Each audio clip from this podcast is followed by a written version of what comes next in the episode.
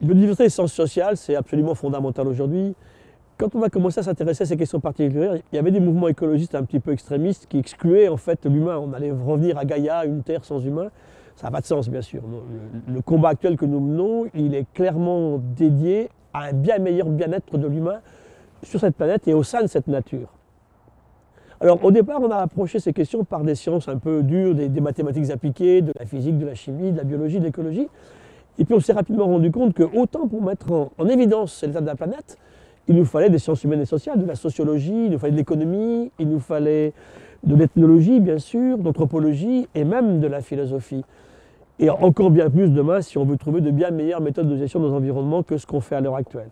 Donc il y a tout un panel de transdisciplinarité qui s'est établi aujourd'hui. Alors on peut travailler avec des peuples autochtones sur les questions qui sont aujourd'hui posées par la valorisation de leur patrimoine locaux, de leurs savoirs locaux.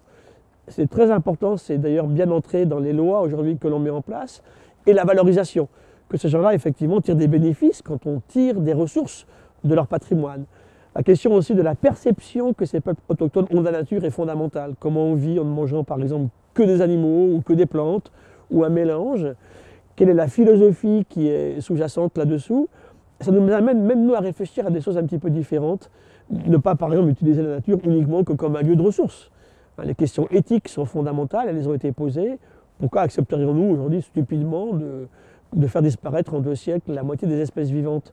Et toutes ces considérations, toutes ces réflexions qu'on peut mener ensemble sont absolument essentielles pour les travaux que l'on fait aujourd'hui.